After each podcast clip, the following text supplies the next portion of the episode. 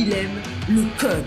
Il faut que la communication soit codée, mais de façon claire et transparente. La rigidité, c'est pas pour nous. Mon nom est Francis Parent-Valquette et vous écoutez le Sandro Show. Mais le plus important, c'est qu'il est bélier. Et hier, je t'ai parlé de mon nouveau micro, le Shure SM7B, et j'ai aussi glissé en parenthèse que ce n'était pas mon premier choix et aujourd'hui le titre du podcast va être Mon amour pour le Electro Voice RE20.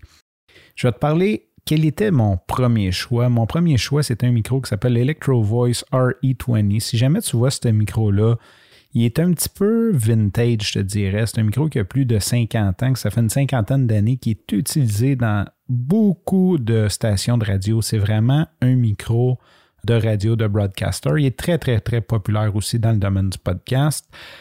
Pourquoi je suis tombé en amour avec ce, micro-là? Quand je suis allé à Podcast Movement en 2019, j'ai fait le tour de tous les kiosques, ou à peu près de beaucoup de kiosques qui avaient des micros, des équipements.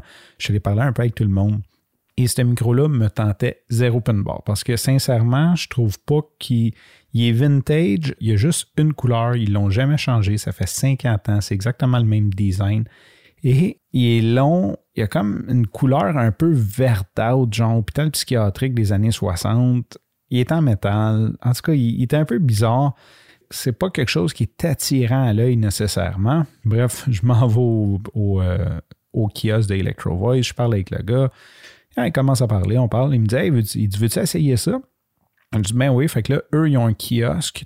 Dans le fond, tu as le micro qui rentre directement dans, un, dans, une interface puis qui ressort le son directement. Il n'y a pas de pre-processing, il n'y a pas rien, c'est vraiment juste le son brut du micro.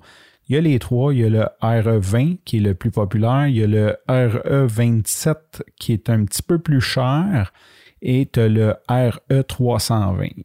Quand tu regardes la case, les trois sont pareils, c'est juste la couleur qui change. Il y a trois, trois gammes de prix. Le RE20, c'est celui du milieu, c'est le plus populaire, mais quand j'ai commencé à parler dans le RE20, j'étais un animateur de radio. Sincèrement, ce micro-là, et là, je sais aussi, à cause de la post-prod, que j'ai une bonne voix qui s'applique à ça.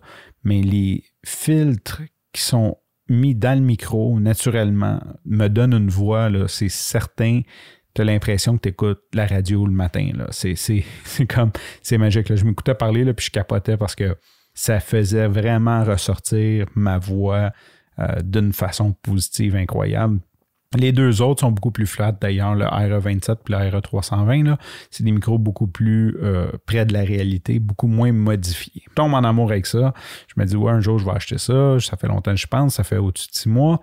Quand je suis venu pour acheter les nouveaux micros, parce que je t'ai parlé que j'avais j'ai acheté des nouveaux micros, autant pour le Centro Show que pour WebMess, que pour les, les podcasts que j'enregistre pour mes clients, je voulais du RE20 et j'ai fait un paquet de, de vidéos, de reviews et tout. Et quand j'ai écouté toutes les vidéos, je voulais toujours un RE20. Mais pourquoi t'as pris un SM7B d'abord? C'est ce que je vais te dire demain dans mon prochain épisode. Sur ce, je te remercie pour ton écoute. Je te dis à demain et bye bye.